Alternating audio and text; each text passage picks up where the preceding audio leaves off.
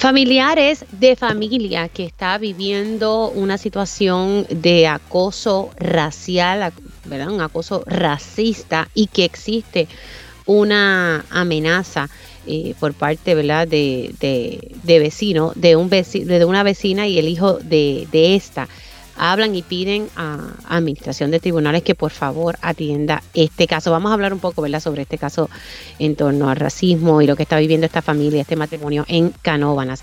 También vamos a dialogar un poco sobre lo que ha trascendido ya públicamente del juicio federal contra el ex productor radial Sixto George Díaz Colón. Eh, hoy continúa eh, las declaraciones del exsecretario de Asuntos Públicos, el licenciado Anthony Maceira. El turno pues le tocará entonces a la defensa. También vamos a hablar un poco sobre los proyectos de Cliff y Aguadilla Pier. Ayer eh, se estuvo hablando de este tema y se hizo una mesa redonda sobre estos proyectos, pero por parte ¿verdad? De, de la corporación que lleva a cabo estas construcciones. También vamos a hablar eh, con Ángel Figueroa Jaramillo sobre la situación y lo que se espera que se esté anunciando hoy. A las 11 de la mañana el gobernador tiene una conferencia de prensa en torno al contrato de generación y vamos a saber un poquito más de detalles. Así que, y hoy tengo mi panel de mujeres, lo vamos a arrancar, pero también estaremos transmitiendo completa la conferencia del gobernador sobre este contrato que ya pues obviamente estaría ya firmando el gobernador y se estarían dando detalles finalmente al país. Así que arrancamos esta primera hora de Dígame la verdad. Con más de 20 años de experiencia en el periodismo, periodismo ha dedicado su carrera a la búsqueda de la verdad. La verdad, la verdad. De frente al grano, con carácter entrevistará a las figuras más importantes de la noticia. Radio Isla presenta a la periodista Mili, Méndez en Dígame la verdad. Muy buenos días Puerto Rico, bienvenidos a otra edición de Dígame la verdad por Radio Isla 1320. Les saluda Mili Méndez, gracias por conectar. Eh, estaremos transmitiendo eh, la conferencia de prensa que va a llevar a cabo el gobernador a las 11 de la mañana para anunciar finalmente los detalles del contrato que se ha otorgado a una empresa para manejar la generación de la Autoridad de Energía Eléctrica. Así que hoy vamos a saber todos los detalles y vamos a estar transmitiendo esta conferencia de prensa. Es un tema sumamente importante eh, para el país, eh, aunque el gobernador sostiene que esto no implicaría un aumento en la tarifa de energía eléctrica. Hay muchas personas que conocen de este tema que entienden que sí, que podría haber un aumento en la factura. Nada, muchas cosas pasando y el tema energético es uno sumamente importante. Primero porque afecta a todos los que ¿verdad? Eh, nos servimos de, este servicio y también al desarrollo económico del país. Bueno, ya mismitas ya saben que estaremos transmitiendo. Ahora, quiero arrancar el programa con un tema que me parece que es primordial. Eh, a estas alturas, ¿verdad? Año 2023, que familias tengan que estar viviendo eh, el acoso eh, por racismo, ¿verdad? Eh, eh, me parece que es insólito y son cosas que no debemos permitir. y hace mucho tiempo este caso se ha traído a la luz pública, pero nuevamente se trae a la discusión pública y hay que seguir trayendo la discusión pública para que la administración de tribunales tome cartas en el asunto. Yo sé que cada imputado tiene el debido proceso en ley.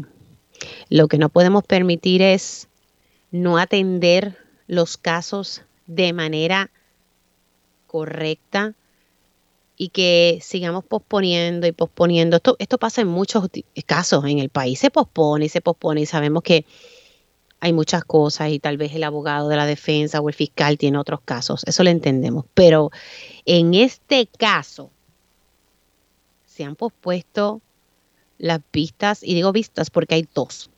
Hay un caso civil y hay un caso criminal.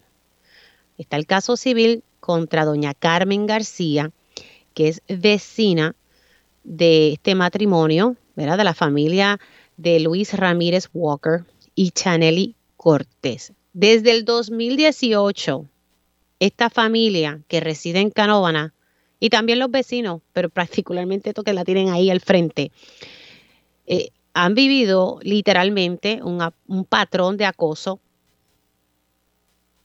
por racismo, simplemente por el color de piel eh, del señor Ramírez Walker.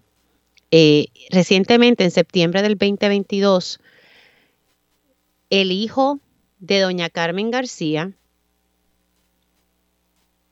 el doctor Espinet García, le hizo una amenaza con un arma. Y por tal razón se lleva un caso criminal. Que precisamente ayer cuando se hizo esta manifestación en las afueras del tribunal de Carolina, eh, se pospuso, se pospuso la vista en, en este caso criminal, una vez más. Pero el del caso civil, esto lleva tiempo. Y si uno mira el tracto, ¿verdad? De, tribunales, uno dice, madre mía, o sea, todo este tiempo sin atenderse. Yo puedo entender que se pueda posponer, vale, dos, tres veces, no sé. Pero, wow, a la verdad que estoy llorando los ojos de Dios. Y mientras tanto, esta familia tiene que vivir ese tipo de cosas. Ayer mismo, si usted va a mis redes sociales, pueden buscar en Instagram los vídeos que subí. Ayer esta familia tuvo que vivir nuevamente el. La, esta molestia de esta señora y tristemente pues no, no se le puede acusar de racismo porque no hay nada en el código eh, penal sobre eso. Eh, pero quiero hablar con la mamá de Chanely Cortés, porque esto está afectando a todo un núcleo familiar. Y de la única forma en que vamos a atender esto es si uno se pone en los zapatos de quienes lo están viviendo. Le doy los buenos días a Wanda Rodríguez. Wanda, ¿cómo estás? Eh, buenos días, eh, Mili. Eh, gracias por la invitación.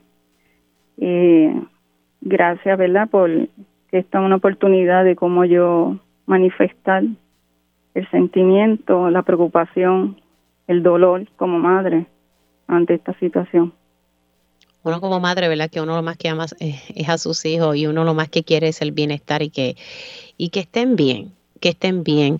Eh, háblame un poquito ¿verdad? sobre esta situación, cómo les ha afectado eh, como familia, porque esto sigue ocurriendo mientras el tribunal eh, atiende eh, ambos casos, el civil y el criminal. Pues, pues mira, lleva esta situación llevamos tres años dilatando el, el proceso de del caso civil. Este, directamente las afecta a ellos, obviamente, porque son los que están allí, y también a nosotros como padres, eh, a mis nietas. Este, eh, en este proceso, eh, actualmente, el tiempo que ha pasado, yo considero que es algo que, que es absurdo porque para resolver el problema se ha llevado por las vías y el orden que un ciudadano debe ejercer cuando hay unas situaciones como esta. Pero el resultado ha sido el mismo. Peor aún porque actualmente la situación está más crítica. Esto ha ido en una evolución mucho eh, peor, más grave.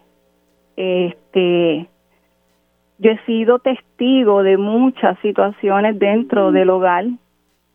Eh, eh, una de ellas directamente con mis nietas para aquel entonces cuando fue el 2018 2019 que comenzó la pandemia este mis nietas pues obviamente se fueron online desde sus casas para estudiar y era algo que no se podía. Las nenas no podían estudiar, básicamente tuvieron que comprarle unos equipos especiales para que ellas pudieran disipar lo que era el ruido, cerrar toda la casa. Eh, yo viví eso y yo decía, Dios mío, pero ¿será esto cierto a estas alturas? ¿Esto es posible? Y para que la gente comprenda, eh, doña Carmen prende radio a todo gente, y lo digo así porque he visto los vídeos, madre mía, además de tener carteles haciendo alusión ¿verdad? A, ciertos eh, dibujos racistas, comentar, ¿sabes? Palabritas que ponen. Eh, que, que, uno puede entender, ¿verdad?, hacia dónde es que se, se dirige. como, como abuela, como madre, o sea, tú temes por el bienestar eh, de, de tus nietas, de tu hija? Por la seguridad, definitivamente. Es algo que, que en las noches pienso, siento y digo cómo estarán ellas, qué estará pasando. Este es bien preocupante, pero pero bien preocupante y solamente Solamente hay que estar en el lugar para entender qué tan grave es esta situación. Ir allí y ver la magnitud diaria, porque no es un día sí, un día no, a veces es que es diario el comportamiento tan errático de esas personas hacia, hacia la familia de Chaneli, que es mi hija, mis nietas que se ven afectadas, mi yerno. Los acosos verbales de esa señora, hacia mi hija. ¿Qué dice? Para que la gente comprenda, ¿qué cosas dice esa señora, doña Carmen? Eh, una vez yo estuve eh, en el balcón con mi hija, estábamos dialogando normal, este, y la señora se percata que nosotros estamos allí y directamente se dirige hacia ella, hacia mi hija y, le dice eh, que era una sucia por estar casada con un negro de, de Loíza. Y aparte de eso estaba la hija con ella. Este, y esos son flores, yo digo que esos son flores comparado con otras situaciones que se han dado, que ellos han vivido. Que dentro de esto también está que mis, mis nietas, por el ruido, el ruido tan excesivo, se tuvieron que ir al cuarto de una de las, de la mayor, de la hermanita de ella, que mayor, y dormir, pasar los matres y dormir en el piso, porque era irresistible, porque uno de los cuartos de, de, de dos de mis nietas está más cercano a la propiedad de la señora y afecta el doble. Es algo que, y mientras ellos dormían en el piso, la señora dormía con su airecito en su casa y en su buena cama. Y esto es algo que uno lo dice, pero vuelvo y repito, estar a las 2, a las 3 de la mañana y escuchar como si uno tuviera el radio al lado del oído de uno a una magnitud, esto es algo que uno dice, no, yo no puedo creer que esto pase en, en estas alturas y que las agencias pertinentes, el tribunal, todavía esté dilatando esta situación. Yo quisiera saber qué están esperando. Porque diariamente vemos situaciones entre vecinos, recientemente una, y que yo puedo esperar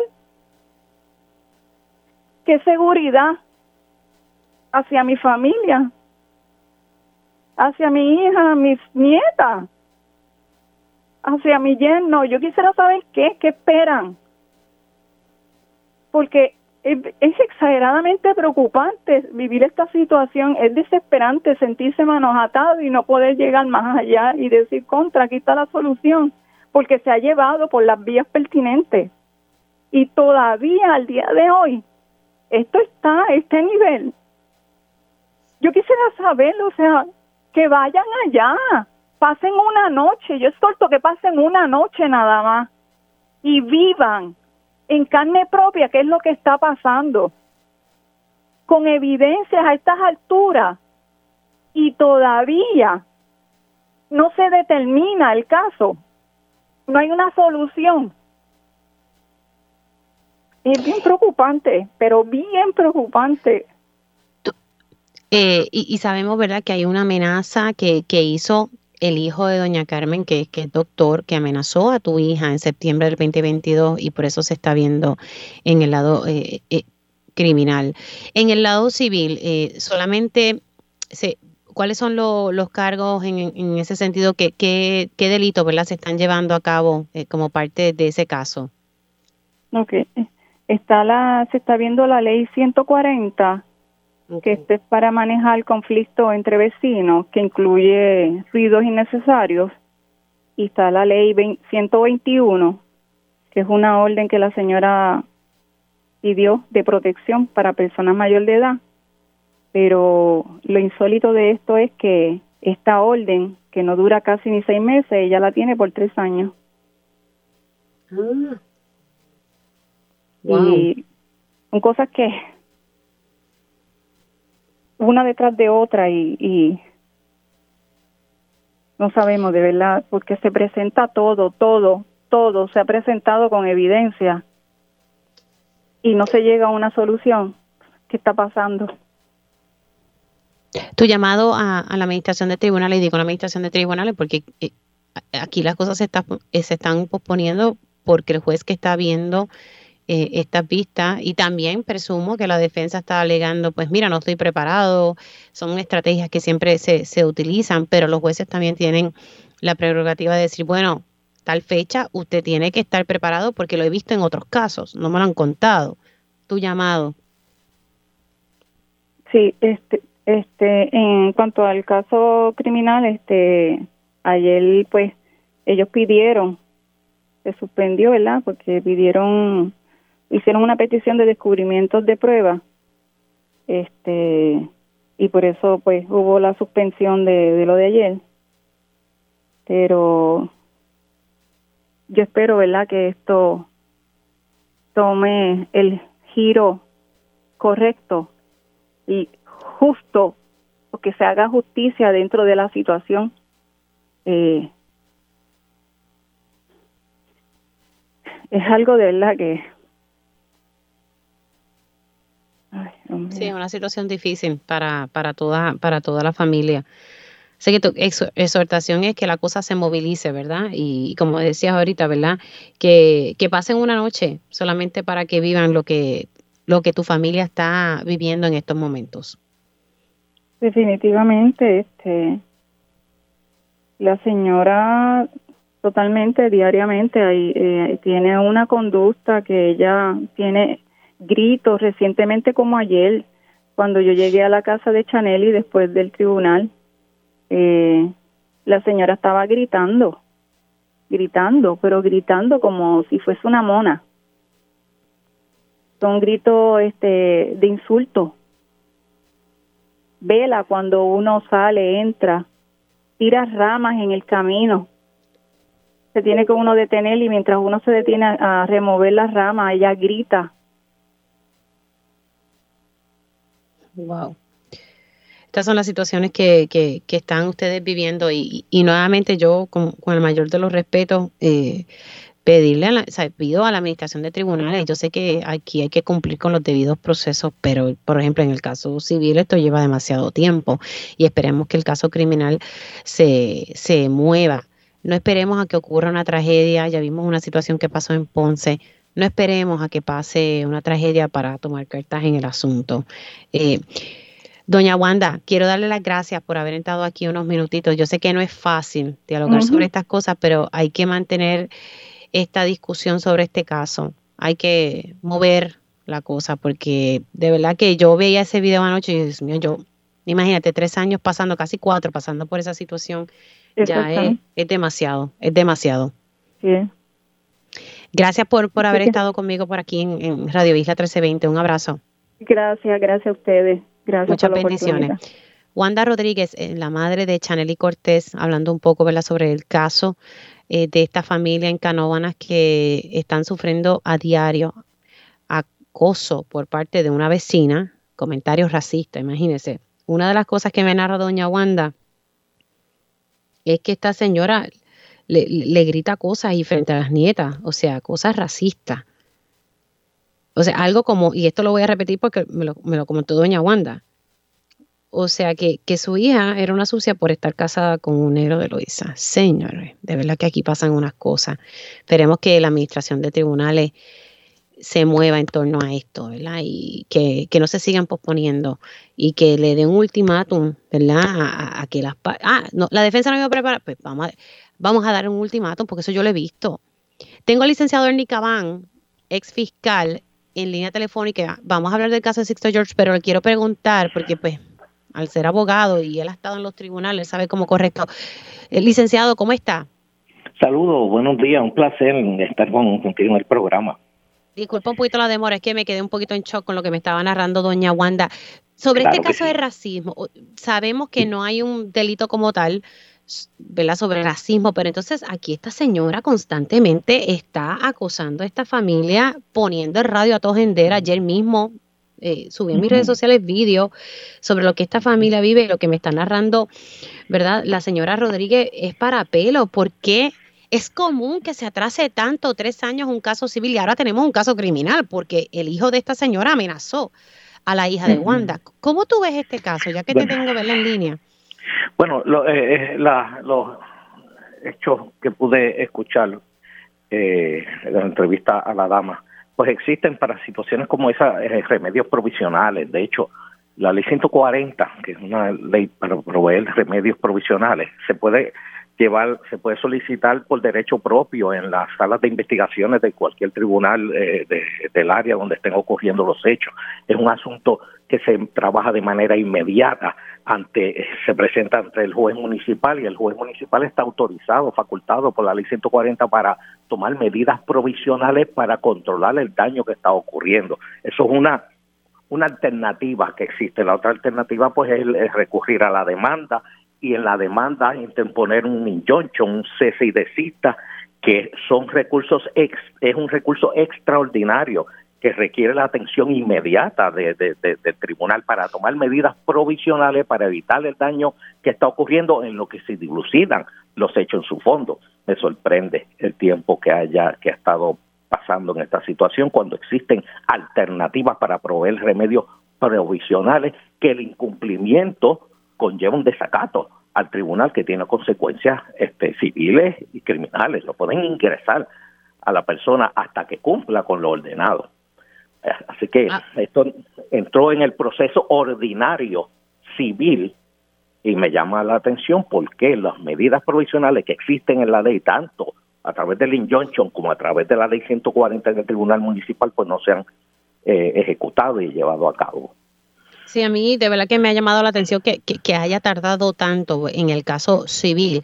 Entonces, se agrega a este panorama el caso criminal, porque el, el hijo de esta señora, que es, médico, amenazó a, a Chanel Cortés, a la hija de, doña Wanda Rodríguez, y, eso se está viendo también en otro caso eh, criminal. Ayer lamentablemente se, se pospuso, pero eh, esto está como increchendo pero también pues, en el caso criminal existen alternativas este, provisionales, remediales, que es la orden de protección. En este caso, eh, eh, me da la impresión que sería una orden de protección a través de la ley de acecho, que me da, veo que se puede configurar ahí un acecho.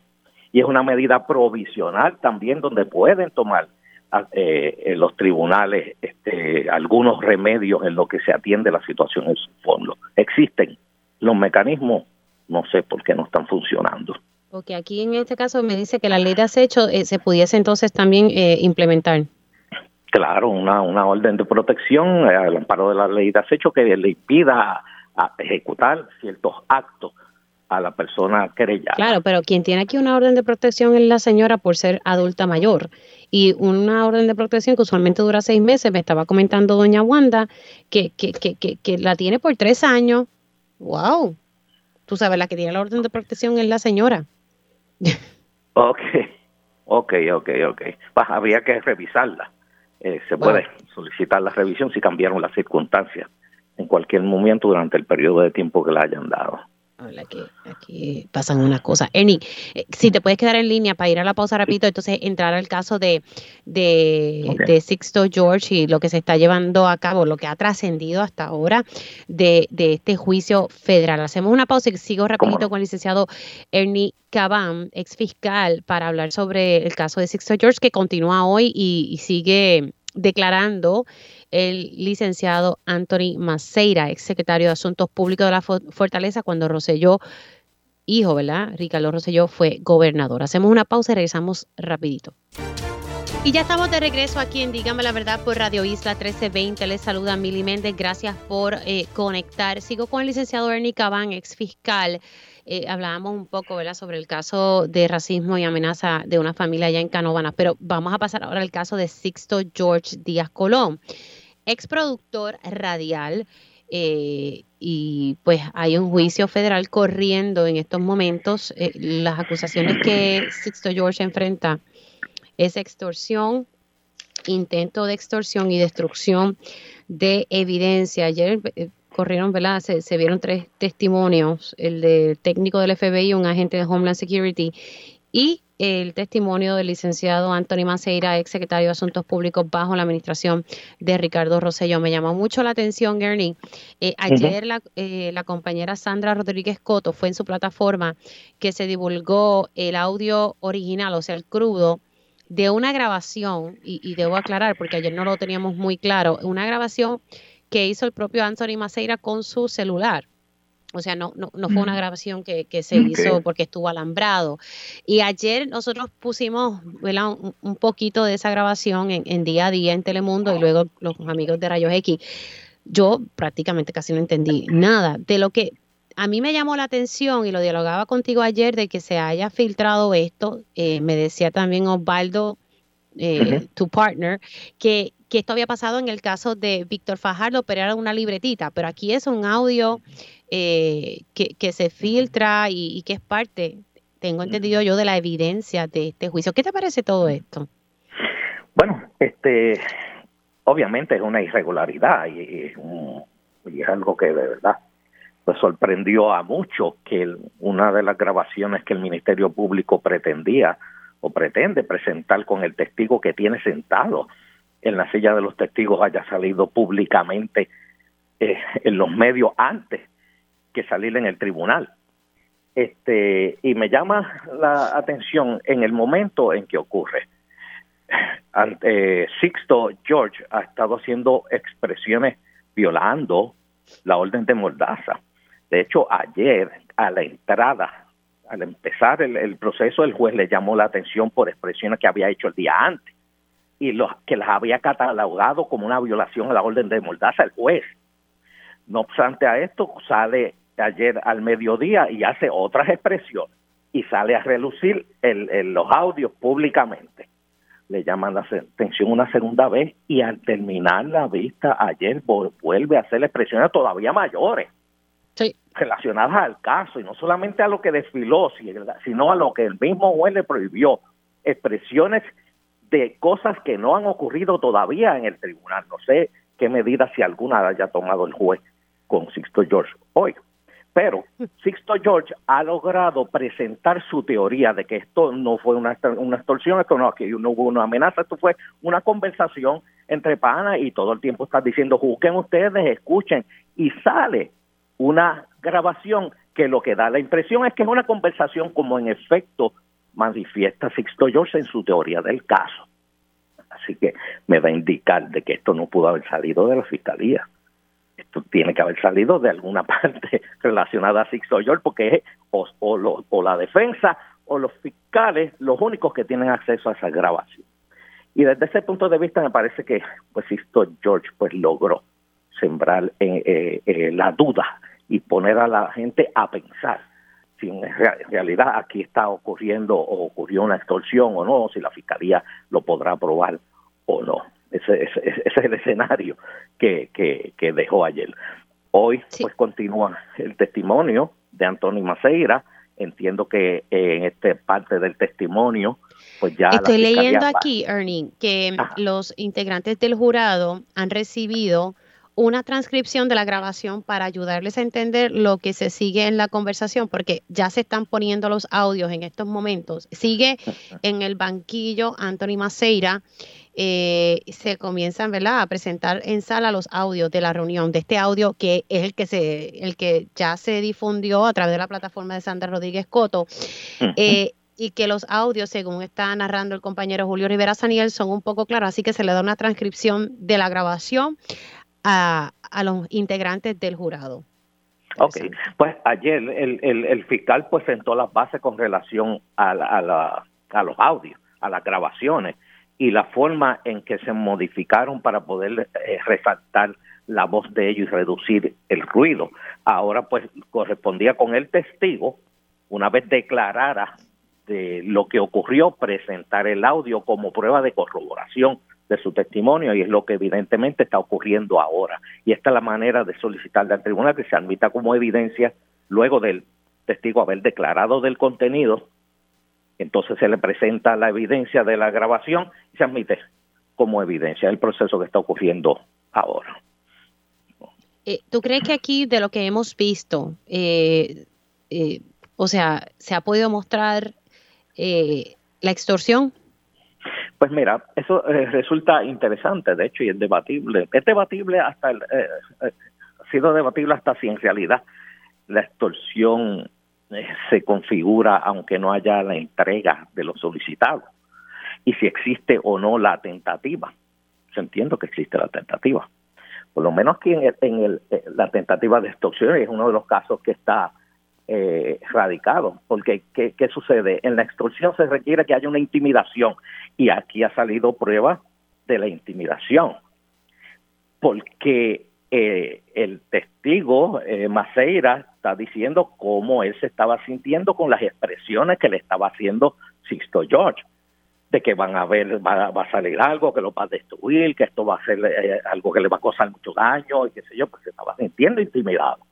Hay un requerimiento también de parte de Sixto George de, los 300 mil dólares haciéndole una representación que hasta ahora resulta una representación falsa de que talentos iban a estar respondiendo a, su pedido y ayudando al gobernador y ayudando a Baceira pero le está haciendo esa representación y, con esa representación le hace el requerimiento del dinero, que son elementos de la extorsión. Si se da, si se ejecuta lo solicitado, se configura la extorsión.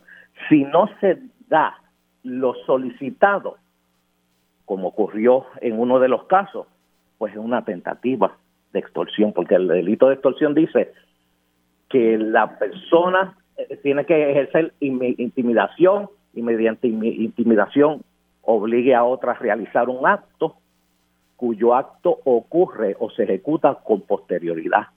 El artículo habla que se ocurre, que ocurre, que se ejecuta. ¿Ves? Eh, eso, es lo que hablaba si no contigo ocurre o no se ejecuta, pues hubo una tentativa.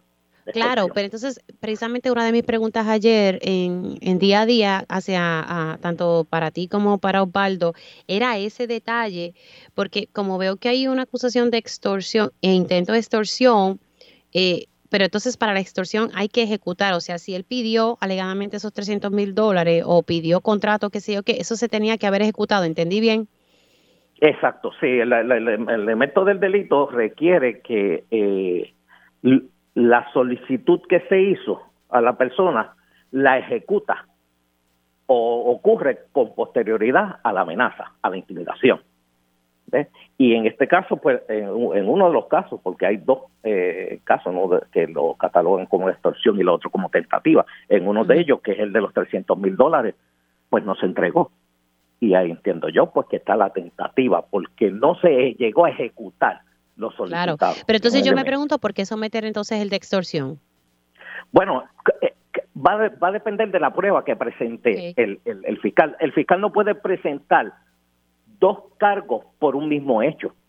Si la fiscalía radicó una extorsión y una tentativa de extorsión, son dos actos independientes uno del otro. No puede ser el mismo acto que conlleve dos penalidades. Así que entiendo que tiene que tener prueba que establezca una extorsión y prueba eh, en otro evento que establezca una tentativa de extorsión y tentativa porque no se llegó a ejecutar lo solicitado. Eso pues, puede depender de la prueba, es lo que yo puedo inferir por los cargos que están radicados. Sí, sí, sí, que, que por ejemplo, pues ayer yo tenía esa duda porque, ¿verdad? Eh, porque una cosa es la extorsión, intento de extorsión, y la otra está eh, de, destrucción eh, perdóname, sí, sí, destrucción de evidencia, que para mí eso es... Evidencia. Ese, ese es el tercer cargo y ese cargo ocurre después de la extorsión, cuando entran los federales a investigar y, van donde Sixto George a entrevistarlo. De hecho, dentro de las defensas que planteó eh, Sixto George en, su turno inicial, a través de su abogado, este, estaba pues, eh, señalando que el FBI tiene una querella, haciendo alegaciones de porque lo entrevistaron siendo el tarjeta, siendo el sospechoso. Y eso va dirigido a suprimir evidencia, pero ¿qué sucede? Que la destrucción de evidencia que ocurre después de la citación de los federales, que le empieza a borrar mensajes de su teléfono, pues es, es, un acto que se configura con el hecho de tú destruir pruebas. O sea, cuando hay una, cuando un agente te entrevista siendo tú sospechoso, se puede suprimir lo que tú le declares a la gente porque debió haberte leído las advertencias antes y como no te la leyó, esa información que obtuvo de la entrevista, pues es ilegal. Se puede solicitar la mm. supresión, pero la destrucción de la evidencia no es producto de la entrevista que le hizo el FBI a Sixto George. Es un acto independiente, voluntario e intencional de Sixto George con posterioridad a la entrevista. Así que claro. que lo hayan entrevistado no tiene ningún efecto en el delito de destrucción de evidencia. Importante ese detalle, con esto me voy a la pausa, que, que si, por ejemplo, los federales vienen a entrevistar a uno y, y uno es blanco, ¿verdad? Eh, lo están investigando, es, los federales deben decirle, eh, usted tiene el derecho, taca, taca, taca, o sea, tienen que advertirle. Si es sospechoso, si lo están entrevistando como un, un, posible sospechoso de la comisión de delitos, tienen que leerle la advertencia. Mm, interesante ese detalle, pero el efecto es suprimir lo que obtuvo los agentes con el testimonio sin las advertencias. Pero en este caso, ellos no, eh, la destrucción de la evidencia no ocurre como consecuencia de la entrevista, no es producto de la entrevista, es un acto independiente de él. Por eso no tiene ningún efecto el señalamiento, a mi entender, de Sixto George eh, sobre ese particular. Licenciado, gracias por haber explicado esto y, uno pues, poder ir entendiéndose de acuerdo a la información que ha ido saliendo públicamente. Gracias, licenciado. Ustedes escucharon al licenciado Ernie Caban, ex fiscal, analizando el caso federal y el juicio que ya está en su tercer día del ex productor radial Sixto George Díaz Colón, que enfrenta tres cargos, extorsión, intento de extorsión y destrucción de evidencia. Hacemos una pausa y regresamos en breve. Y ya estamos de regreso aquí en Dígame la Verdad por Radio Isla 1320. Les saluda Mili Méndez. Eh, gracias por conectar. Y ustedes pues escucharon en el pasado segmento al licenciado Ernie Caban hablando un poco en detalle sobre el juicio federal que se sigue contra el, ex productor radial Sixto George Díaz Colón. Eh, en estos momentos sigue declarando el licenciado Anthony Max. El licenciado Anthony Maceira ex secretario de Asuntos Públicos y pues nada, eh, se están pasando los audios de una grabación que hizo Anthony Maceira en una reunión que tuvo con Sixto George y pues que se grabó aparentemente, ¿verdad? Con el celular y pues a los integrantes del jurado le dieron una transcripción de la grabación para ayudarles a entender la conversación. Así que aquí sale ahora algo, estoy siguiendo eh, los tweets que están subiendo los compañeros periodistas eh, que están cubriendo este juicio. En este caso, pues estoy siguiendo los tweets del compañero Julio Rivera Saniel. Dice, según Maceira, Sixto George le planteó la alegada necesidad de Stop Mayra, en referencia a la licenciada Mayra López Mulero, quien representaba legalmente a Raúl Maldonado y su hijo. López hacía constantes declaraciones en contra de la administración, dice Anthony Maceira. Así que, bueno, según Maceira, quien iba a callar a López Mulero era el acusado. En este caso, ¿verdad? El señor Sixto George. Bueno, señores, hoy el gobernador va a estar haciendo una conferencia de prensa para dar detalles, por fin, ¿verdad? Eh, para que el pueblo de Puerto Rico sepa en detalle qué contiene o por lo menos dará una explicación por encima, pero por fin se tendrá acceso a este contrato en la generación, ¿verdad? Este contrato que se le va a otorgar a una empresa mediante alianza público-privada en la generación, que sabemos que es Genera PR, ya ha salido en el periódico El Vocero, que son 100 millones, así que todo esto se parece mucho al contrato de, Luma Energy. Eh, el contrato es por 10 años y pues es esta transición de ir apagando las 17 centrales de generación eh, pero al mismo tiempo se va a ir apagando poco a poco para darle paso a, a proyectos de energía renovable y según lo que estoy entendiendo por las expresiones del gobernador son proyectos a gran escala, no los proyectos pequeños para que las comunidades tengan sus plaquitas y, eso. Tengo a Ángel Figueroa Jaramillo, eh, que, está también en el grupo de Queremos Sol y es presidente de, de, Jaramillo, buen día, que también estás en medio de una manifestación que los jubilados de la, de la Autoridad de Energía Eléctrica están precisamente manifestándose porque le están pidiendo al gobernador que salve el retiro. Eh, ya en marzo se acaba el dinero, según lo que me dijo el presidente de la Asociación de Jubilados, don Johnny Rodríguez, aquí en Dígame la Verdad. Así que hay mucha preocupación entre los jubilados porque están ahí como en el limbo luego de, esa fecha. Eh, Ángel Figueroa Jaramillo, buenos días. Buenos días, Mile, a ti, a todos los que escuchan. Bueno, hoy es, como dicen por ahí, D-Day. ¿Qué te parece? Mira, definitivamente va a ser un día muy agitado de mucha discusión, que, es importante tenerla. Vamos a empezar ¿verdad? a expresar eh, sobre la situación de retiro. No solamente la preocupación de los compañeros jubilados en la que establece, sino la preocupación de todos los compañeras y compañeros que activos y movilizados que tienen derecho a ese retiro y esto es muy importante establecerlo.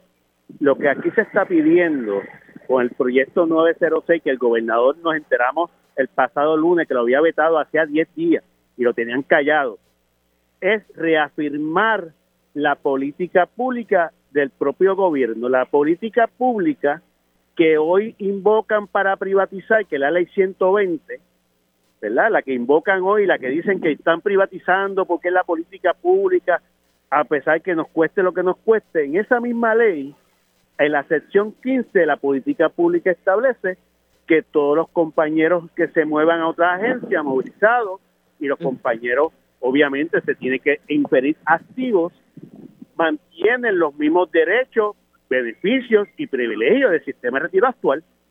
Por lo tanto, lo que se en ese proyecto 906 lo que se hizo fue reafirmar esa política pública. Pero por otro lado, mire, y bien importante destacar, en esta reestructuración de la deuda, el sistema de pensiones tiene prioridad de pago y así el bonista compró el bono, así adquirió el bono, tiene prioridad de pago por encima del propio bonista. Y, y esa prioridad de pago es lo que estamos exigiendo que prevalezca, porque el bonista sabe a qué condiciones del bono él se amarró. Jaramillo, para entender bien, mediante ley se supone que se pague ¿verdad? los gastos operacionales de la autoridad y luego ahí pasa el retiro y luego a los bonistas. Mediante lo que llama el Trust Agreement 74, que es el acuerdo de, de, de compraventa del bono, por decirlo así, ese acuerdo dice Mira, primero eh, se cubre los gastos operacionales de la empresa, entre ellos los derechos laborales de los trabajadores. Segundo, el sistema de retiro. Y tercero, bonista, es, es para ti si sobra dinero. Por eso es que hay un pleito en el tribunal, precisamente esa dirección de la Junta de Control Fiscal está diciendo que el bono del bonista no es un bono asegurado y cobra si hay dinero. Sin embargo, esa propia Junta pretende quitarle el derecho y, y los beneficios para crear, y lo digo y lo vengo repitiendo, una sociedad de jubilados indigentes, eh, congelando las pensiones. Por eso es que nosotros confiamos, ya que el gobernador no, no pudo reafirmar la política pública que hoy está próximo a anunciar con la privatización de la generación, eh, que la Cámara mantenga la unanimidad que conllevó la aprobación de este proyecto. Y en el Senado vamos a estar hablando con los senadores que se abstuvieron y los que le votaron en contra para ver las razones, para refrescarle la memoria que esto es parte de la política pública de que ellos aprobaron, porque la ley 120 es producto de una ley aprobada precisamente donde el, presidente del Senado, Tomás Rivera Chara, eh, fue Te pregunto, ¿le habrán votado en contra tal vez porque dijeron, bueno, es que la ley 120 ya lo incluye, ¿para qué lo vamos a aprobar? Pues, pues fíjate, había que aprobarlo porque lo que pasa es que esto lo que permite es, o evita, vamos a decirlo así, que el plan de ajuste a la deuda, aunque haya una ley, el plan de ajuste a la deuda trate de trastocar esto como hizo con los trabajadores lamentablemente del gobierno central. Y lo que hace es reafirmar, y es una legislación sostenida en la propia ley promesa que faculta a la legislatura. Esta legislatura que aprobó acertadamente evitar bajar las pensiones, a pesar que el plan fiscal Jaramillo, disculpa, disculpa que te interrumpa, pero quiero leerte quiero leerte esto de un, de un extracto De, de, de, un artículo. Dice, esto es una cita del gobernador y te lo quiero leer porque estamos hablando del proyecto del Senado 906. Eh, espérate, ajá, ajá, la carta dirigida al presidente del Senado, ok. Dice el gobernador, Reconozco la meritoria intención del PDLS 906 a procurar proteger las pensiones de nuestros servidores públicos de la Autoridad de Energía Eléctrica. Sin embargo, la pieza legislativa resulta contraria a promesa y el plan fiscal certificado de la Autoridad de Energía Eléctrica. El plan fiscal certificado de la Autoridad de Energía Eléctrica reconoce que el fideicomiso del sistema de retiro de empleados de la AEE e enfrenta significativa escasez de fondos. Específicamente, la AEE e acumuló 4 mil millones en pasivos de pensiones, por lo que el plan fiscal certificado de la AEE e contempla la adopción de una, de una reforma sostenible para respaldar de forma estructural el pago de las pensiones de los, de los empleados pasados y presentes de la Autoridad de Energía Eléctrica. Jaramillo. No son correctos, no son 4 mil a dedo actual con la salida de 1.200 alumnos bajó sustancialmente esa deuda actuarial, primero. Lo segundo, el mismo gobernador sabe, y él como abogado sabe, que él ha aprobado leyes que en, el momento de su aprobación han estado en contra del plan fiscal, pero lo ha entendido como una necesidad eh, apremiante aprobar la ley. ¿Y qué ha hecho la Junta de Control Fiscal? Ha enmendado el plan en los casos de reestructuración de deuda y el mejor ejemplo fue que el plan de ajuste, plan fiscal de la, de la Junta establecía reducción de pensiones de 8.5% a los trabajadores y trabajadoras jubilados del gobierno central. Y el gobernador se mantuvo acertadamente que no lo iba a permitir y aprobaron la ley 50. Para mí, yo aquí yo lo que estoy entendiendo que lo que van a hacer es desmantelar y, y reformar el retiro de energía eléctrica. Lo que van a hacer es desmantelarlo, los fondos que el propio sistema de retiro hoy genera para que el 100% de las pensiones no tenga que asumir la, la autoridad, lo va a desmantelar. Segundo, las pensiones a futuro las va a congelar, lo que va a crear un sistema de pensiones eh, eh, para personas indigentes. ¿Quién de aquí a 15 años, y lo saben los compañeros del gobierno central, de aquí a 15 años vive con 700 dólares de pensión? Nadie. Y esto lo que evita es eso. Y lo segundo, la intención de ellos real es quitarnos obligaciones, a, quitarse las obligaciones con nosotros para ese dinero dárselo a los bonistas. Los bonistas hoy no tienen derecho a cobrar nada, ellos tienen que mantener la obligación que tiene con la gente, con el, de carne y hueso, con el que necesita, que vive aquí en Puerto Rico, no con aquellos que su capital obviamente le permite vivir en condiciones muy superiores a las de nosotros. Hmm. Eh, ya se me ha acabado el tiempo, pero sería bueno poder hablar con calma sobre cómo ¿verdad? Se, llegó a la situación precaria ¿verdad? De, retiro, qué pasó, o sea, qué, acciones llevaron a la situación de hoy, ¿verdad? Para que ¿verdad? todos podamos ir aprendiendo y, sé que tú sabes mucho del tema, así que vamos a ver si puedo cuadrar algo y poder hablar un poquito en profundidad de este tema, pero la realidad es que decir que en marzo se acaban los chavos es, ¿verdad? Me preocupa mucho porque las personas, los jubilados, pues eso es lo único que cuentan con lo que tienen, con su chequecito para vivir día a día. Jaramillo, gracias por haber estado aquí unos minutitos. Excelente tarde, excelente día. Igual, igual va a ser un día intenso, sin duda alguna. Bueno, señora, hacemos una pausa, pero al regreso vamos a hablar de un concierto eh, benéfico que se va a estar llevando a cabo eh, por parte de la Sinfónica de Puerto Rico y mi panel de mujeres.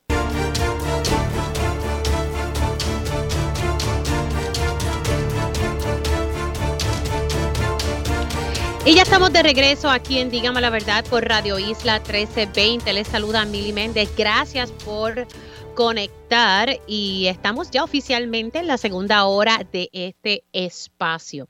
Ya mismito, como les dije, eh, vamos a estar eh, transmitiendo y conectando a la conferencia de prensa que va a llevar a cabo el gobernador en torno al contrato que se ha otorgado a una empresa para administrar la generación, básicamente eh, administrar las 17 plantas de la autoridad de energía eléctrica. Así que estaremos muy pendientes a, ese tema y para conocer un poco los detalles de, este contrato, que sabemos que poco a poco han ido saliendo detalles. Por ejemplo, la, empresa es Genera PR. Eh, el vocero también sacó hoy que el contrato pudiese ser de unos 100 millones de dólares eh, eh, y otros funcionarios han ido ¿verdad? detallando. Por ejemplo, va a ser por 10 años y la función de, de esta empresa es ir apagando poco a poco estas plantas que son viejitas, pero eso pasará solo cuando se dé ese proceso de transición a, proyectos de energía renovable. Y leyendo expresiones del gobernador en distintos medios, él habla de proyectos eh, y sería bueno también que, se hablen de, programas de, para que las comunidades eh, puedan ir a empoderarse y, poner sus plaquitas, que las personas tengan sus, sus sistemas. Eh, se supone que estemos conectando, ya mismito voy a conectar con, mi panel de mujeres. Ir aquí vamos a intentar una vez más, si no yo, yo doy la información del concierto. Importante, esta noche se va a llevar a cabo un concierto de la Sinfónica, hoy 25, ¿verdad? Sí, 25 de enero a las 7 de la noche. Concierto a beneficio de Jorge de Sayas en el Centro de Bellas Artes, Luisa Ferrer, la Sala Sinfónica Pablo Casals, y pues con la participación especial de la Orquesta Sinfónica de Puerto Rico y eh, el director asociado, el, maestro Rafael Irizarri. Y pues Jorge Sayas eh, le ha dedicado, ¿verdad? Las últimas tres décadas a apoyar la Orquesta Sinfónica y a sus integrantes a través de la Asociación Pro Orquesta Sinfónica en distintas áreas. Me dicen que sí, que ya tenemos al maestro Rafael Irizarri en línea. Buenos días, ¿cómo estamos, maestro? M aquí, señora Méndez, muchas gracias, no, no tanto por conseguirme y sí por esta gestión de difundir una labor que tiene sobrados méritos. Y gracias, por supuesto, a usted y a su señor esposo por su servicio a Puerto Rico. Muchas, muchas gracias. Hábleme un poquito, ¿verdad? Porque don Jorge, pues, eh, eh, sufrió, ¿verdad? Y perdió sus cosas a raíz de, un fuego y ustedes están diciendo presente y todo lo que, lo que se levante eh, relacionado a la, venta de, de, la entrada a este concierto, pues, será completamente donado a Jorge Sayas. Mire, el, el incendio eh, no, no le hace justicia cualquier eh, filmación que se haya hecho del mismo. Yo conducía al ensayo de la Orquesta Sinfónica en momentos eh, en que estaba ocurriendo el mismo, no sabía que era la propiedad de don Jorge la que estaba involucrada y, la impresión que tuve es que iban a haber desgracias allí. Y una de las cosas que celebramos en este concierto en la noche de hoy es que no hubo pérdida de vida, que, ni siquiera ni de mascotas que lamentar. y el fuego fue asolador. Eh, en el momento en que yo pasé eran cerca de las seis y diez y los tres balcones que tiene la propiedad estaban en llamas. Impresionante lo que se veía. Pero eh, don Jorge tristemente perdió toda, toda, toda su hacienda y ha llegado el momento en que los muchos ayudemos a uno como ese uno ha ayudado a los muchos. De, sí, de eso se trata, ¿verdad? De, de, ser eh, solidarios. Así que el concierto es hoy, esta noche. Esta, esta noche. a las 7. Pueden llegar allí, no, no hay boletos, no hay nada. Pueden llegar allí. Es un concierto que está diseñado para el disfrute de todos. La Sinfónica va a demostrar todo lo que puede hacer. Alguna de la música ha sido seleccionada a petición de don Jorge. Así es que eh, la idea es hacer un bien en la noche de hoy escuchando la mejor música, la que produce nuestra sinfónica. ¿Dónde las personas se pueden comunicar eh, para más información? Que vayan al portal de la Orquesta Sinfónica de Puerto Rico en Facebook eh, y allí está toda la información. El concierto es esta noche a las 7 en la Sala Sinfónica Pablo Casal. La entrada es libre de costo, solo lo que se está eh, esperando es que haya algún donativo todo lo que se recoja eh, como donativo irá directamente a ayudar a don Jorge en este momento de necesidad extrema. Sí, vamos a, extender la mano y siempre Puerto Rico, ¿verdad? Las personas tienen un, corazón grande y gracias a ustedes, ¿verdad? Por hacer e, este esfuerzo eh, y poder, ¿verdad? Ayudar, como decimos por ahí, a uno de los suyos. Así que, maestro, un abrazo, cuídese mucho. Muchísimas gracias, de nuevo, gracias por su servicio. Esta noche la Sinfónica edifica, educa y además sirve. Muchas gracias. Cómo no. Ahí ustedes escucharon al maestro Rafael Irizarri, director asociado de la Orquesta Sinfónica de Puerto Rico, que realizan este concierto esta noche, hoy, a las 7 de la noche. Y este concierto es a beneficio de Jorge de Sayas, que pues, perdió su prácticamente su residencia a raíz de este fuego. Esto es en el Centro de Bellas Artes, Luis A. Perre, Sala Sinfónica, Pablo Casals. Así que ya tienen ahí la información. Y si usted quiere, pues ayudar de alguna forma, pues el número de ATH móvil 787-983-2587. Siendo las 11 y 3, paso con mi panel de mujeres. Ellas llegan a defender firmemente su postura ante los asuntos del país. Ahora, llega nuestro panel de mujeres en Dígame la verdad. Y ya estoy con mi panel de mujeres. Les recuerdo que cuando comience la conferencia de prensa del gobernador, eh, pues estaremos conectando con la compañera Guidalis Rivera, eh, que está allá eh, haciendo esta cobertura. Pero presento a mis panelistas. Buenos días, Eda, ¿cómo estás? Buenos días, Mili. Buenas compañeras, a la audiencia. Muy feliz de estar aquí. Y también tengo a la licenciada Amarilis Pagán. Amarilis, ¿cómo estás? Muy bien, contenta de estar contigo y con Eda. No sé si hay una tercera compañera. tenemos tenemos a la, a, la doctora Alice Pérez Hernández. Buenos días. Ah, pues qué bueno que sí, buenos días. Gracias por lo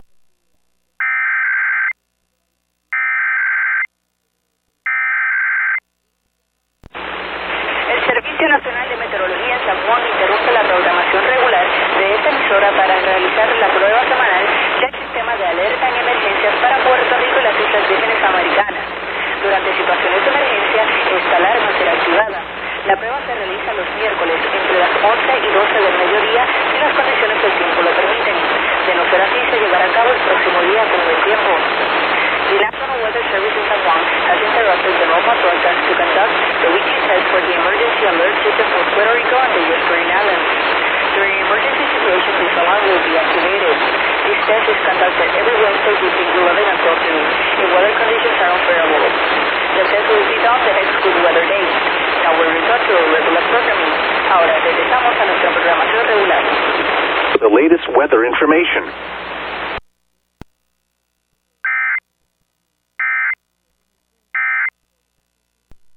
Se ha tardado demasiado y el caso ahora que se suma es el caso criminal luego de que Chaneli fuera amenazada por el hijo de doña Carmen García Gutiérrez, que estamos hablando que es el del doctor Espinet García. Así que mm, aquí están pasando muchas cosas.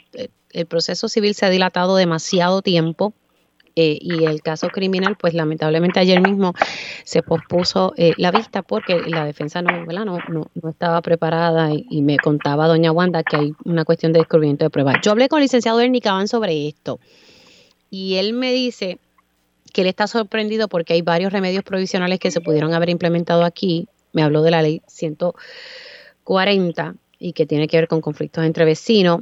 Eh, me dice que esto se debe trabajar de manera disculpen, de manera inmediata y que, ¿verdad? Y que hay opciones. Incluso hay opciones de someter una demanda un injunction y, y, si se da un incumplimiento aquí, pues debería entrar en un desacato. Él me dice, hay opciones. Eh, también está la ley de acecho que se puede implementar y emitir una orden de protección. Pero me decía doña Wanda Rodríguez que la orden de protección se ha emitido hacia la señora Carmen García Gutiérrez. no sé, y, el licenciado Ernie Caban me decía, yo no sé por qué esto se ha tardado tanto. Aquí hay mecanismos para poder atender este asunto. Comienzo contigo, Eda, voy con Amarilis y luego con la doctora Pérez. Pues mira, Mili, ayer estuvimos allá en el tribunal, eh, fuimos, fuimos un grupo como de 20 personas inicialmente, después a medida que fue pasando la, la mañana nos quedamos un grupo más pequeño eh, pero te, te comento que el caso, precisamente el caso ese que se ha dilatado, eh, estuvo radicado por la ley 140. Este, y, y yo no conozco mucho de leyes, yo no soy abogada, así que eh, no puedo entrar en la cuestión técnica, en ese sentido no puedo entrar. Yo sí puedo decir que yo tengo mucha preocupación con este caso. Ayer cuando salimos de la vista, todo el mundo se fue para su casa, ellos se fueron para la suya y Carmen García estuvo gritándoles toda la tarde y como a las seis y media eh, prendió el radio que tiene en el balcón de su casa y a pesar de que estaba lloviendo torrencialmente salió, se fue para una casita que ella tiene en la parte de atrás que queda más cerca de la casa de Luis y Chanelli y encendió este ese radio también y les alumbraba, de eso, de todo eso hay video. Lo que a mí más me preocupa es eh, tener la sensación, yo como mujer negra, racializada como negra, que he sido víctima de racismo también, racismo abiertamente, pero también exclusiones por racismo, te puedo decir que, que a mí la preocupación más grande que yo tengo en mi caso es que el mensaje que yo estoy recibiendo del tribunal es que si yo tuviera un caso similar, no tendría remedio. O sea, el, vivir tres años bajo este asedio, eh, con tres niñas adolescentes de, de 13, 16 y 17 años que tienen que dormir con audífonos. Eh, con esta gente le pone obstáculos en el único camino que ellos tienen para subir hacia su casa y cuando se bajan los insultan. O sea, que hay muchas cosas y lo que más me preocupa es que, eh, como Amaril y, y Alice conocen, cuando hay un patrón de violencia que sigue en aumento, no va a parar. Y si este señor ya la amenazó a ella con un arma de fuego por lo que está enfrentando el caso criminal, a mí lo que yo me temo es que el próximo acto violento que sea más serio es disparar y no queremos eso. Así que eh, seguimos con el reclamo de que las autoridades actúen en este caso porque esta impunidad es, además de dolorosa, es inexplicable. El, racismo nunca se puede tolerar y en Puerto Rico hay mucho racismo. Así que yo emplazo a la gente a que, a que actúa y a que actúe. Y hay una vista el 22 de febrero del caso civil y otra el 1 de marzo del caso criminal y yo invito a la gente a que empecemos a convocarnos para acompañarles ese día. Ok, el, el civil es en febrero 23. 22. Febrero 22 para yo apuntarlo aquí. Y el criminal es primero de marzo, ¿verdad? Sí. Ok, para ponerlo en, en agenda. de hecho, el caso civil no tiene vista desde marzo del 2022. Todas se han pospuesto, señalado, sí. cancelado. Casi, casi un año, casi, casi un año. Casi un año, sí. Cuando me dice el licenciado Ernie Cabán que esto se trabaja de manera inmediata. Claro. bueno, hay, que respirar. Eh, voy con la licenciada Amarilis Pagán. Yo estoy escuchando a Eda, escuché lo que tú comentas del licenciado Ernie Cabán y la verdad es que no hay ninguna explicación lógica en derecho para la dilación del trámite de este caso y yo esta mañana estaba reflexionando luego de haber visto los vídeos de la señora en el patio y hasta pregunté el estatus mental de esa señora y me pregunté si no han considerado también solicitar un ingreso involuntario eh, de los que se solicitan cuando una persona está mentalmente inestable y representa un peligro para la gente de su entorno. Y un ingreso involuntario se supone que también es un trámite rápido. Y a mí me parece insostenible que el sistema de justicia haya sido incapaz de dejar esta situación a tiempo y me alegra muchísimo escuchar que hay gente apoyando a esta familia en los tribunales.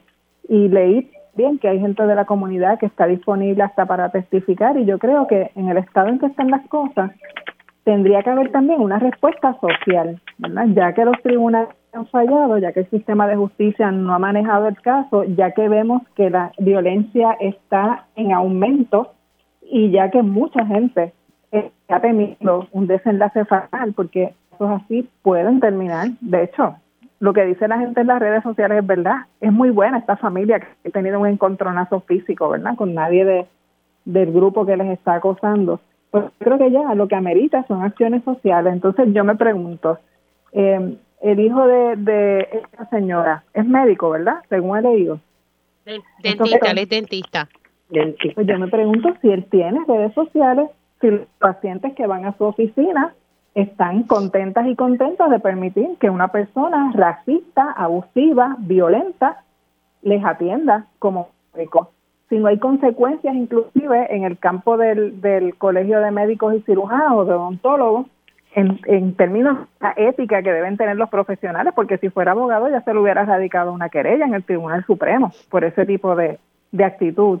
Y me pregunto también si las personas en su entorno no se han planteado el definitivamente ponerle fronteras sociales, porque si ellos no tienen destrezas sociales para relacionarse sanamente con sus vecinos, si no pueden mirar su racismo, su violencia y no son capaces de rectificar su conducta, y si quieren seguir pensando racistamente, bueno, pues qué mal por ellos y por su espíritu, pero que lo piensen en su casa, que no estén impactando a las familias. Pues yo creo que ya entonces las acciones sociales son importantes y que la gente debería comenzar en ese entorno comunitario, plantearse cómo como comunidad van a responder a esa violencia y si van a seguir dándole el, el apoyo social que recibe este tipo de gente cuando no ve consecuencias en su trato con otras personas. Me parece que eso es importante. Y sobre el sistema legal, yo tengo ahora muchísima curiosidad con el caso, me gustaría tener más detalles, era quizás después pudiéramos hablar sobre esto. Sí, sí. Porque me parece que definitivamente el sistema de justicia aquí falló de manera catastrófica y, y no hay forma de justificar esto. Imagínate que, que, según lo que está explicando, el caso sí se ha pospuesto tantas veces, ya mismito vamos a, ¿verdad? a cumplir un año desde la última vista eh, que se llevó a cabo en el 2022, ¿verdad, Eda? O sea, wow. Entonces Ernie me decía, pero es que, pero es que esto no se puede talar tanto, el mismo estaba hasta en shock. Eh, y luego de, la vista de ayer que se pospuso la criminal, ¿sabe? esos vídeos. Entonces uno busca, busca información de este caso porque es un caso que ha sido reseñado y ver las imágenes. Entonces, doña Wanda me decía eh, que, que en presencia de ella, ella me lo cuenta porque ella lo vivió, la señora, doña Carmen García, le gritó a su hija, a Chanel, y le gritó y le dijo que era una sucia por estar casada con un negro de Loíza. ¿Es en serio? a mí eso me, me indignó, tú sabes, y, y, me dio coraje y les digo porque yo estoy casada con un negro, felizmente casada con un negro, y a mí alguien me dice eso y la verdad que esta familia ha sido paciente, porque yo recuerdo a mí que cuando en las redes sociales me le decían a Julio Mono que eso a mí me dio un coraje, y uno a veces tiene que callar, basta ya, de verdad, basta ya, porque es que yo no sé cómo esta familia ha aguantado tanto, de verdad que sí. Y, la administración de, tribunales que se ponga las pilas. Te comento algo y es que tenemos mucho temor por las secuelas que esto pueda tener en las niñas emocionales. Claro. Esa es mi pregunta. Por ahí voy yo. Alice, dale, que hay, e, esa es tu área. Esa es mi área. Mira, yo también he estado en casa de Chanel y, ¿verdad? Este, y he seguido este caso. Y la vez que los visité, yo vi eh, cómo pusieron una seguridad con armas largas, que era una amenaza abierta, y allí no estaba pasando nada. Se hizo un toque de bomba y un acompañamiento, pero no había nada que fuera eh, violento o agresivo hacia esta señora. Yo pienso, ¿verdad?, que, ciertamente puede ser que esta señora tenga alguna condición eh, mental, pero el, tribunal debería mandar evaluar y ver cuál es el seguimiento que se le está dando Sabemos que las personas con Alzheimer se pueden tornar agresivas, con algún tipo de demencia. Pues es algo que tendríamos que explorar, pero obviamente se ha tardado muchísimo. Pero a mí sí me preocupa mucho, mucho esas niñas. Yo hablé con ellas cuando fui y la realidad es que el miedo, el temor, el cómo laceran su autoaceptación como niñas negras, este, es algo que no se está mirando. Estos papás están tratando de proteger a sus hijas, ¿verdad? Y de que le ponen hasta audífonos para que no, no escuchen. Pero es que nadie debería estar expuesto a un tipo de agresión, ¿verdad? Y en este caso de agresión racista, como están expuestas estas niñas continuamente.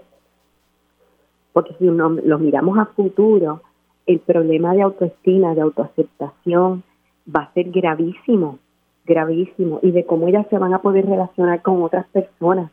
O sea, nosotros, eh, o sea, eh, eh, es, es extremadamente malo lo que está pasando. Y no quiero pensar que el gobierno, en este caso el área judicial, de alguna manera, ¿verdad? Con el alargar tanto este caso y no darle remedio, también de alguna forma apoya este, este proceso eh, de, de, racismo que tenemos aquí al frente y del daño que se le hace en el área ¿verdad? De, su salud mental a todos, ¿verdad? Estoy hablando de las nenas, pero igual ellos que tienen que estar enfrentando continuamente estas amenazas y estas agresiones.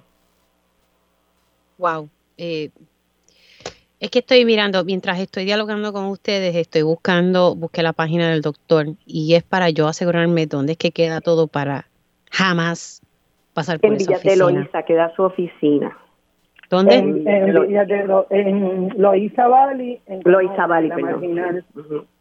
Estoy leyendo comentarios, ¿verdad? De, porque me puse a buscar. Ay, Mira, padre. y Hay una cosa, eh, que es posible que la señora tenga problemas mentales, pero eso lo hace incluso más peligroso, porque Claro. tiene como aliados a dos hijos que también son bien violentos.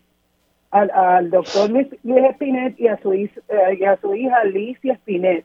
Y hay pruebas de cuando ellos colocan esos obstáculos y cuando se bajan Luis Ochanelli se ponen a, a incitarles a, a pelear y a violencia tú sabes, es una, es una cosa, yo admiro a esta pareja porque cuando ellos incluso están tomando el video, describiendo lo que están haciendo, están pausados, yo no sé cómo ellos lo han logrado, son seres extraordinarios, de verdad.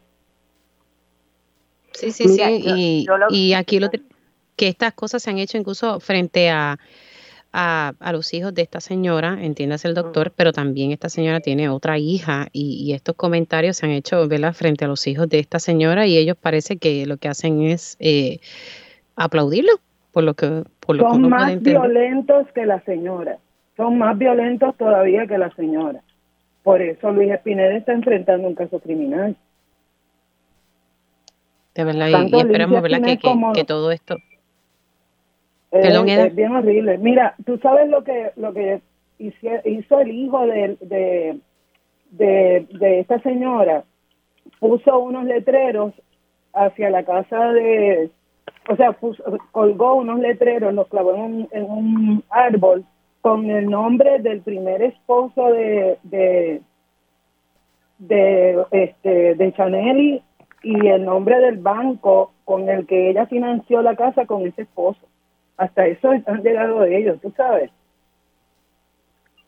Wow. Bueno, señores, estamos pendientes eh, que ah, para aquí hay personas que me están reaccionando eh, sobre lo que estamos lo que estamos hablando de, de este caso en, en Canóvanas. Eh, bueno, eh, Mira, tengo que te- añadirte algo que si me permite, si esta Alex, señora sí, en sí, sí, efecto adelante. Tuviera, alguna condición de salud mental, obviamente no sabemos porque necesitamos ¿verdad? que pase por unos procesos. Este, aquí también hay un hay un problema entonces de, de cómo se está manejando una persona mayor en que reciba los servicios ¿verdad? Que, que requiere. Y ahí los hijos también tienen una, una responsabilidad que aparentemente no están asumiendo. Este, todo eso también hay que mirarlo, porque caería también en un tipo de maltrato en, cuestiones de un envejeciente si no se le estuvieran dando los servicios que necesita. Y obviamente tenemos toda una comunidad que también tenemos que mirar afectada con esta situación eh, del mal manejo y de las pobres relaciones interpersonales, ¿verdad? Cuestiones interpersonales vecinales que se están llevando a cabo y que alteran la convivencia de todas estas personas. No, no solamente lo podemos ver en el micro de, de, la familia, sino cómo esta comunidad entera se va a estar viendo afectada emocionalmente por todo lo que está lo que está ocurriendo. Pero hay varios puntos allí que hay que mirar y hay que fijar responsabilidades también.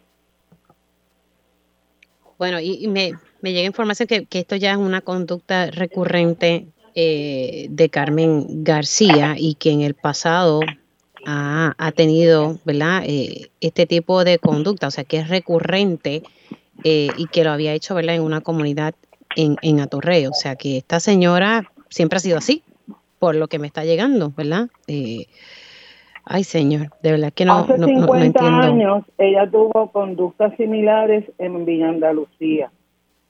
Y los ah, vecinos se unieron y ella se tuvo que mudar. Claro que, ay padre, señor, claro, ellos no, ellos lograron sacarla, hay que ver, ¿verdad? Que, que los tribunales ahora, en aquel entonces actuaron, pues que actúen ahora en torno a esto. Bueno, sí, sí, sí, y sé que se ha hecho de todo, pero la verdad que aquí los tribunales se han dormido. Bueno, voy a hacer una pausa y regresamos con, con mi panel de mujeres y, y en estos momentos estamos pendientes a que comience la conferencia de prensa del gobernador. El gobernador se encuentra, se encuentra reunido eh, ¿verdad? con parte de su equipo eh, del Ejecutivo. Eh, me imagino que estarán discutiendo pormenores. Eh, así que esta conferencia yo creo que se va a dilatar un poco. Hacemos una pausa y regreso con mi panel de mujeres. Y ya estamos de regreso aquí en Dígame la Verdad por Radio Isla 1320. Les saluda Mili Méndez. Gracias por eh, conectar. Sigo con mi panel de mujeres integrado por Eda López, la licenciada Amarilis Pagan y la doctora Alice Pérez Hernández. Estábamos hablando sobre el caso de Canovana de esta familia que está sufriendo acoso y actos racistas por parte de su vecina y que todavía es la hora, pasan tres años y el, caso civil, bien gracias, y ahora hay un caso criminal porque el hijo de esta señora, que es médico, wow, eh, pues amenazó a Chaneli, ¿verdad? A una de las integrantes de la familia. Eh, vamos a pasar a otros temas. Eh, quería hablar un poco con ustedes, a ver cómo, cómo lo ven. Está, se está llevando ahora a cabo el, el tercer día del juicio federal contra el ex productor radial Sixto George eh, por tres cargos, extorsión, intento de extorsión y destrucción de, evidencia. En estos momentos sigue declarando el licenciado Anthony Maceira, el secretario de Asuntos Públicos, quien pues ha dicho en su testimonio que, se sintió amenazado por eh, Sixto George. Aquí han salido un par de cosas y, y, siguen saliendo, ¿verdad? Eh, pues estoy leyendo los tweets de, de los compañeros, pero quisiera pues hablar con ustedes porque el contenido del chat y recordar un poco en ese momento, el contenido del chat eh, provocó mucha indignación en el país y, pues imagínate, recordando, ¿verdad? Un poco del chat como estos brothers que eran integrantes de, de la administración de Ricardo Rosello pues se, se, se burlaban eh, de las mujeres se burlaban sobre la situación de los muertos tras el paso de María. Bueno, creo que tengo que pasar con la conferencia de prensa. Déjenme eh, poder, me dejan saber, eh, chicas, si, si entonces pasamos con, ok, me dejan saber, me dan el cue para poder pasar con la compañera Widalis y, y que ella entonces, ¿verdad? Pueda, pueda darnos ahí información sobre eso. Pero quería, verla tocar un, un poco sobre esto porque me parece que, ok, pues sí, me dicen que vamos a pasar a la conferencia de prensa. Eh, compañera Eda, Marlis y la doctora, gracias, ¿verdad? Por lo menos tuvimos un brequecito para poder dialogar sobre el caso. Vamos a pasar a la conferencia de prensa del gobernador sobre el contrato eh, que se le otorgó en el área de generación a una empresa privada, Genera PR. Adelante, Widalis.